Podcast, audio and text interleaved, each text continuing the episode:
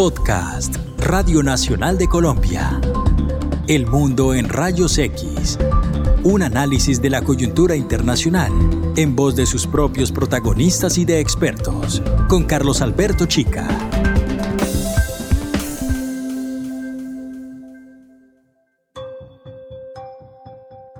Un informe de los flujos de remesas del Banco Mundial publicado el mes pasado reveló que los países de ingresos bajos y medianos recibieron en 2020, oigan ustedes esto, 540 mil millones de dólares. 540 mil millones de dólares. Por concepto de remesas enviadas por los migrantes. ¿Cómo lo oyen? Esta es sin duda una cifra impactante teniendo en cuenta los desafíos económicos que trajo consigo la pandemia del COVID-19. Cifra impactante, pero también digo yo que reveladora, porque muestra la capacidad de adaptación o de resiliencia, como se dice ahora, de los migrantes, pero sobre todo muestra cuán importantes son los migrantes y la migración en sí misma. Se las pinto de esta manera. ¿Qué sería hoy de los más pobres si a esos países no hubieran llegado 540 mil millones de dólares en medio de la pandemia del COVID-19? El Banco Mundial había estimado que las remesas se desplomarían hasta en 20% el año pasado a causa de la pandemia, pero contra todo pronóstico, solo disminuyeron en 1,6% si comparamos las cifras con el año 2019. ¿Por qué no se desplomaron las remesas? ¿Cómo las enviaron? ¿En qué se gastaron sus familiares esos dineros? ¿Qué se puede hacer para que las remesas que llegan a una familia pobre no se vuelvan platica de bolsillo?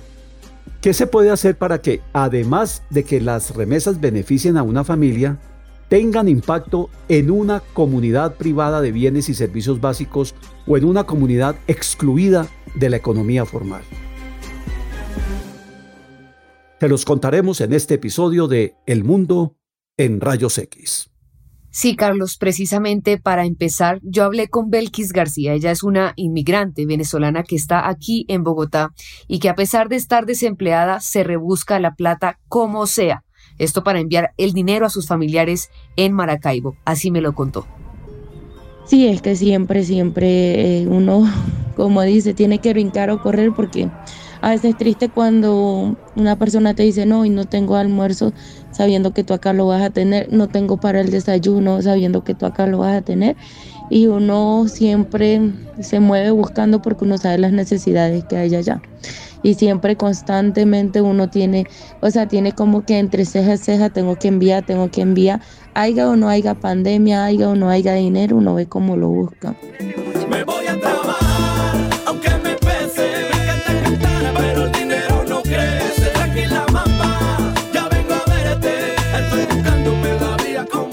Como nos lo contó Belkis y como dice también esta canción de Little Pepe titulada A Trabajar, muchos dejan sus hogares para asegurarle estabilidad económica a su familia, como por décadas ha ocurrido con miles de colombianos que han buscado mejores oportunidades también en otros países. Sí, Melissa, yo también encontré otro caso, es el de Marta Rodríguez, que ella también recibe mensualmente remesas desde el exterior.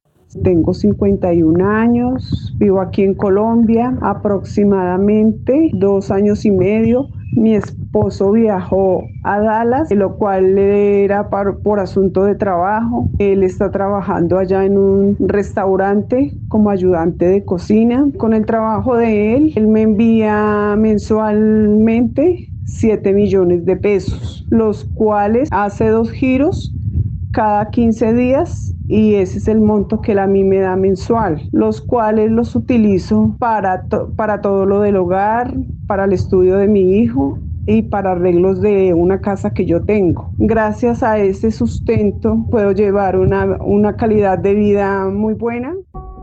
Pues el caso del esposo de Marta y también el de Belkis demuestran que los migrantes son una fuerza indispensable para mover la economía mundial, tanto así que las remesas superan la inversión extranjera de los países ricos. Así lo documentó el último informe precisamente del Banco Mundial y por eso fue que contactamos a Sonia Plaza, ella es economista del Departamento de Migración y encargada de remesas de esta institución multilateral. Tomemos nota de las cifras que ella nos dio.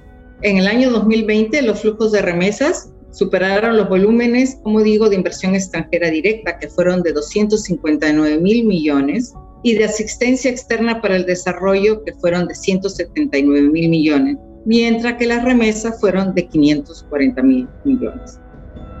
Melissa y Carlos, sobre el peso que tienen las remesas comparadas con la inversión extranjera, consultamos también a Pablo Llanes. Él es coordinador de investigaciones de la sede subregional de la CEPAL en México, con quien hablamos sobre el caso específico de América Latina. Pablo, sorprendido, nos contaba que mientras los migrantes no dejaron de enviar dinero a sus familias, las grandes corporaciones sacaron su capital por temor a un desplome financiero. Fíjense qué fenómeno tan interesante, porque al mismo tiempo que se dio un proceso de incremento de las remesas hacia nuestros países, los grupos de altos ingresos empezaron a sacar dinero de los países. Es decir, el aumento de los depósitos en los Estados Unidos de América Latina es real durante la, durante la pandemia. Entonces podríamos decir que los pobres metieron dinero y los ricos sacaron dinero. Creo que para explicar la lógica de los comportamientos sociales es un tema, es un tema apasionante. Yo creo que todavía no tenemos claridad de qué es lo que sucedió, qué es lo que está sucediendo, pero lo cierto es que fue una de las eh, pues sorpresas eh, positivas durante el periodo eh, que hemos estado viviendo. En este escenario que plantea Pablo, donde los pobres son los que inyectan recursos a sus países de origen, le preguntamos dos cosas. Primero, Primero, ¿de dónde sale ese dinero que los migrantes envían a sus países de origen? Pues son los salarios, son los ingresos que reciben las y los trabajadores migrantes, fundamentalmente en el caso nuestro, en países como Estados Unidos y en menor medida de Canadá. Una parte del salario se ahorra y esa parte que se ahorra del salario se manda a las familias para cubrir una serie de necesidades. Y la segunda pregunta que le hacíamos a Pablo es, ¿qué hacen las familias con la plata que reciben desde el extranjero? Las eh, remesas durante este periodo de la pandemia han cumplido una función eh, supletoria de las falencias y carencias de nuestros sistemas de protección social. Es decir, como bien lo decía, es un montón de plata. ¿Esa plata dónde se ha ido? Pues se ha ido fundamentalmente a mantener el ingreso de los hogares. Podría haber otro tipo de, de destinos de los recursos, pero esencialmente han servido como digámoslo así, una especie de ingreso de emergencia, una especie de eh, seguro de desempleo de base familiar, eh, etcétera, etcétera. Yo creo que en términos de la protección social han cumplido un eh, papel muy relevante y muy, muy importante. cuando se hagan las nuevas mediciones de pobreza, en donde ya se puedan contemplar todos los factores que intervinieron, estamos seguros que en algunos países las remesas van a ser un elemento muy importante, pues de protección, de eh, acolchonamiento, digamos, de las carencias y las privaciones. Carlos, y hay un tercer elemento que no podemos olvidar, y es que a final de cuentas esa plata es privada y su uso es completamente autónomo. Partiendo del hecho de que las remesas no son propiedad del país, son propiedad de las familias y de las personas que se envían. Es como que nos dijéramos, ¿qué hacemos con los salarios? Bueno, pues es muy difícil decir hagan tal cosa, tal cosa. Hay una libertad de decisión sobre el destino de ese consumo. Pero eh, vemos un área de oportunidad, sobre todo en procesos de migración ya más madura, en donde muchos de estos recursos pueden no ser solo recursos de consumo, sino de recursos de inversión. El mundo en rayos X. Como lo dijo Pablo, cada familia entonces decide qué hacer con el dinero que recibe. La mayor parte se utiliza para cubrir necesidades básicas como por ejemplo alimento, vivienda o educación. Y como también estamos en un momento que exige virtualidad en muchas actividades, es fundamental también para los migrantes tener acceso al Internet, según me lo contó Belkis en su testimonio.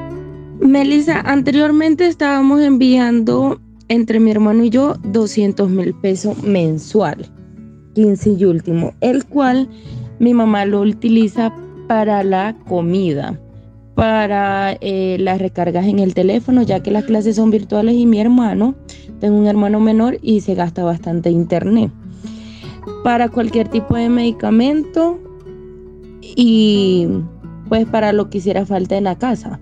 Normalmente era esa tarifa que teníamos.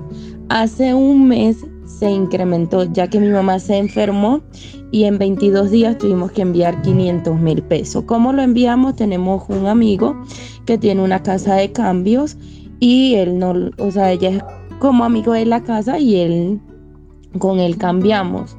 Entonces, él inmediatamente que uno le entrega el dinero, él le hace llegar el dinero a mi mamá por cuenta bancaria, pero normalmente mi mamá lo utiliza para la comida, que siempre es lo más costoso, como para comprar el agua, que le faltó, eh, se acabó el plan de datos de, de, de, mi hermano, entonces tuvieron que recargar y la verdad, o sea, acá es bastante lo que uno envía, pero allá la realidad es que es muy poquito para ellos lo que uno envía.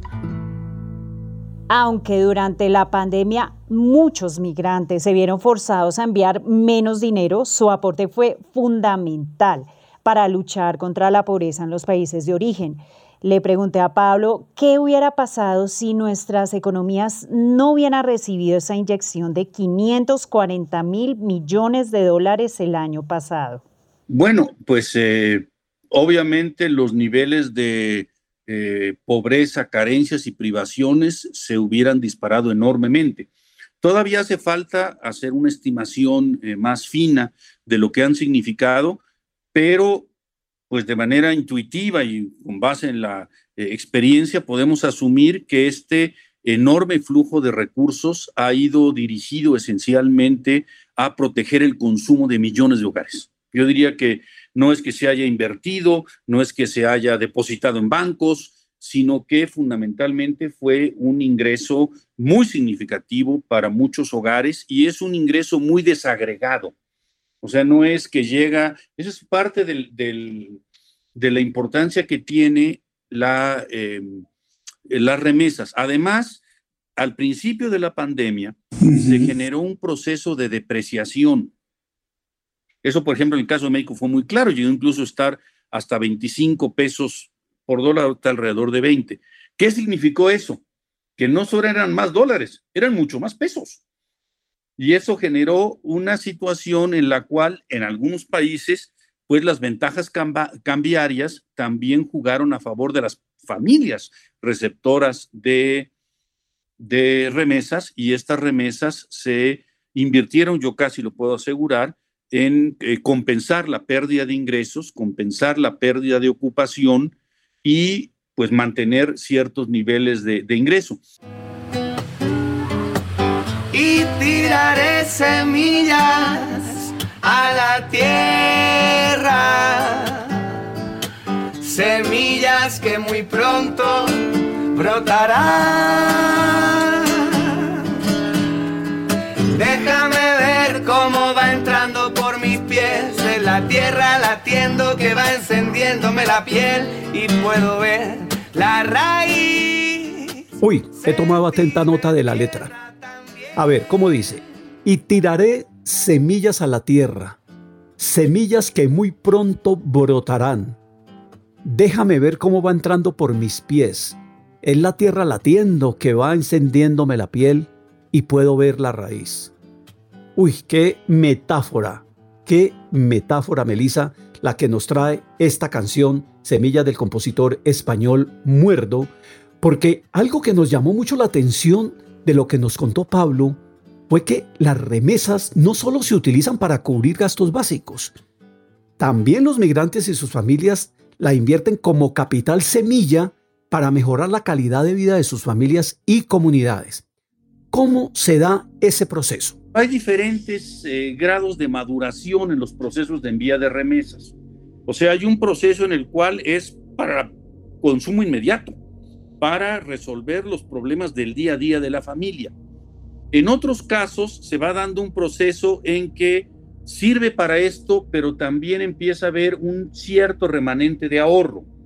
Y hay otro proceso en el cual los, eh, las personas migrantes que regresan después de una migración larga, ¿no? Que no, no de una migración corta, que regresan a sus países de origen, con mucha frecuencia traen un capital semilla.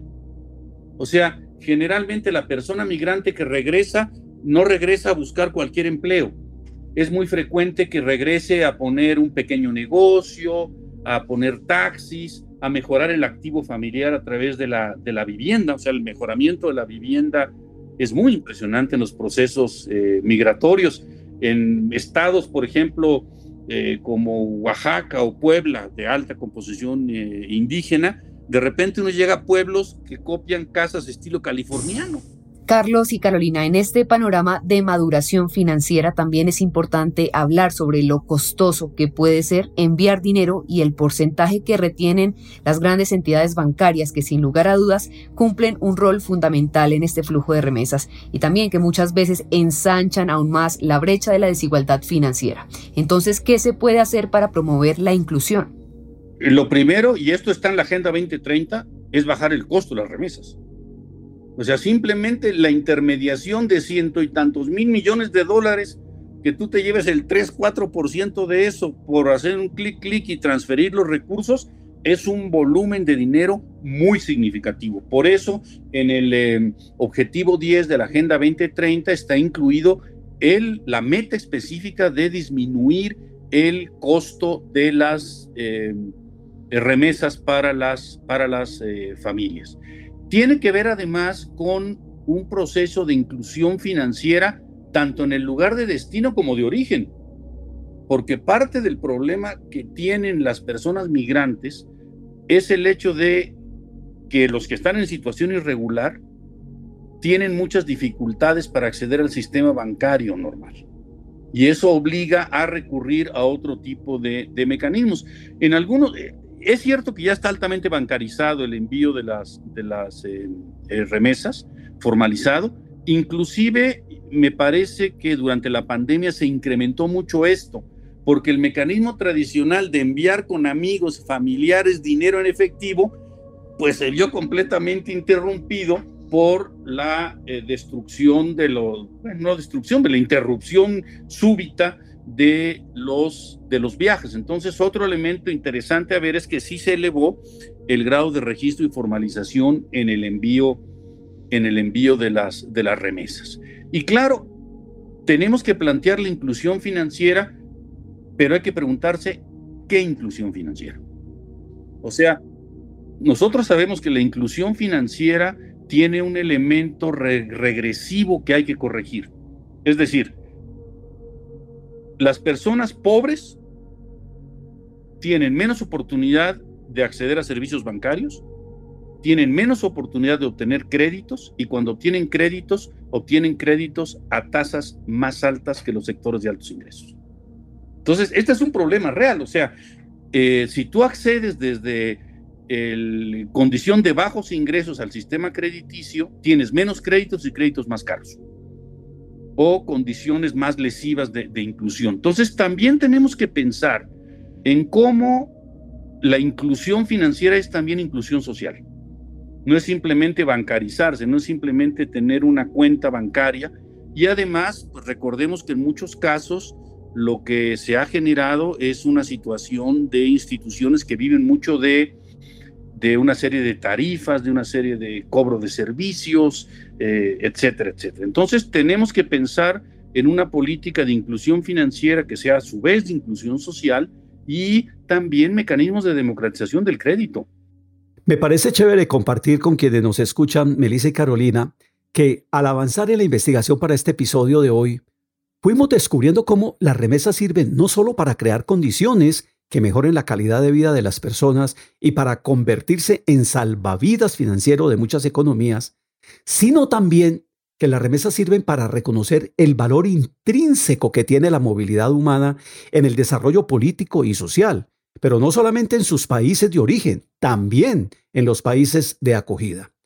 Y creo que estamos acostumbrados a tratar la migración, en nuestro caso como periodistas, casi exclusivamente como si se tratara de un asunto de crisis humanitaria que generalmente asociamos a estereotipos y prejuicios sobre los migrantes. ¿Qué quiero decir? Que con frecuencia vemos la migración más como un problema que como una oportunidad. De tal manera que la pregunta que salía de toda esta reflexión es, ¿qué se puede hacer para transformar esa visión tan negativa que tenemos de los migrantes y de la migración? Y se lo preguntamos también a Pablo Llanes de la CEPAL. Yo creo que cambiar la mirada y cambiar los términos de la conversación es absolutamente fundamental, porque no puedes, por un lado, decir que se globalice todo menos el movimiento de las personas. No puedes decir que se abran los mercados libres, circulación de mercancías y capitales, pero no de gente. Ahí hay una tensión estructural muy, muy, muy profunda. Entonces, me parece que eh, hay que cambiar los términos del debate, hay que cambiar los términos de la, de la conversación, entender el fenómeno migratorio en su complejidad desde una perspectiva de seguridad humana y de, de derechos humanos. Y además señalar algo, y esto eh, lo destaca muy bien la filósofa valenciana de la Cortina, que dice que en realidad en los países desarrollados no hay xenofobia, sino aporofobia rechazo a los pobres. Es decir, no se rechaza al migrante millonario que llega y compra un club de fútbol o al eh, extranjero que llega a invertir o a los turistas que llegan a gastar. Lo que no gustan son los pobres. Lo que no gusta es el, el migrante que se asocia con carencia, privación y que con un conjunto de mentalidades lo ves como alguien que va a llegar a competir contra ti en un momento de gran eh, estrés y de gran eh, tensión en términos económicos. Entonces yo creo que es un desafío también cultural de mentalidades y de comportamiento social. Aprovechando la conversación con Pablo Llanes sobre la mirada positiva de la migración, también surgió el tema de las buenas prácticas que ha documentado la CEPAL. Estos son algunos de los casos en Centroamérica. Efectivamente, hemos hecho varios estudios de caso en este eh, sentido y vemos un potencial, pero es un potencial que requiere de un conjunto de políticas complementarias. O sea, no se trata de decir, mira, tú ya recibes una remesa y con esa remesa vas a poner, poder crear una gran empresa. Eso no es así. Se requiere efectivamente una estrategia en donde haya una política realmente de eh, desarrollo y consolidación de pequeñas y medianas empresas, de cooperativas. Tenemos otro caso que es el caso de los eh, camaroneros de, El Salvador, de acceso en condiciones eh, adecuadas al, financiamiento, una inclusión eh, financiera que no sea regresiva y, en fin, a una política de desarrollo, en donde las remesas pueden servir como una especie de capital semilla, pero no creer la ilusión de que simplemente con redestinar el uso de las remesas estamos ante una política de desarrollo y consolidación de iniciativas eh, empresariales o de actividades productivas o de cooperativas, etcétera. Entonces, veámoslo como una oportunidad, pero no como una bala de plata. El mundo en rayos X. Bueno, creo que no queda duda después de lo que acaba de decir nuestro invitado de la CEPAL, Pablo Llanes de México. Las remesas son una oportunidad, son estratégicas para el desarrollo, son un medio poderoso para impulsar a pequeñas y medianas empresas, pero ojo, las remesas no son más importantes que los migrantes. Las remesas son un pretexto, o si ustedes quieren, son un medio para entender cuánto vale el aporte de los migrantes al mundo. Estos días, Carolina y Melissa, y oyentes también, he estado preguntándome como haciéndome el papel de maloso, ¿qué pasaría si los migrantes de todo el mundo se pusieran de acuerdo para no enviar durante un año a sus países de origen 540 mil millones de dólares? Oigan bien, 540 mil millones de dólares. ¿cuántos estallidos sociales habría por todo el mundo? ¿Cuántos gobernantes tendrían que renunciar acosados por estallidos sociales? ¿Cuántos xenófobos aprenderían a valorar el aporte de los migrantes a la estabilidad política y social de sus países y del resto del mundo? ¿Cuánto poder ganarían los migrantes? Porque me he estado preguntando, después de lo que hemos contado, si tienen poder los países que dan ayuda al desarrollo, ¿cómo no tienen poder los migrantes que envían mucho, pero mucho más billete que los países en materia de inversión extranjera directa, como ya lo hemos contado en este episodio? Señoras y señores, gracias por estar con nosotros. Les esperamos en nuestro próximo episodio de El Mundo en Rayos X. Somos Carolina Hernández, Melissa San Miguel y Carlos Alberto Chica. En la realización sonora nos acompañó Santiago Lozano. Hasta la próxima. Pasen la voz.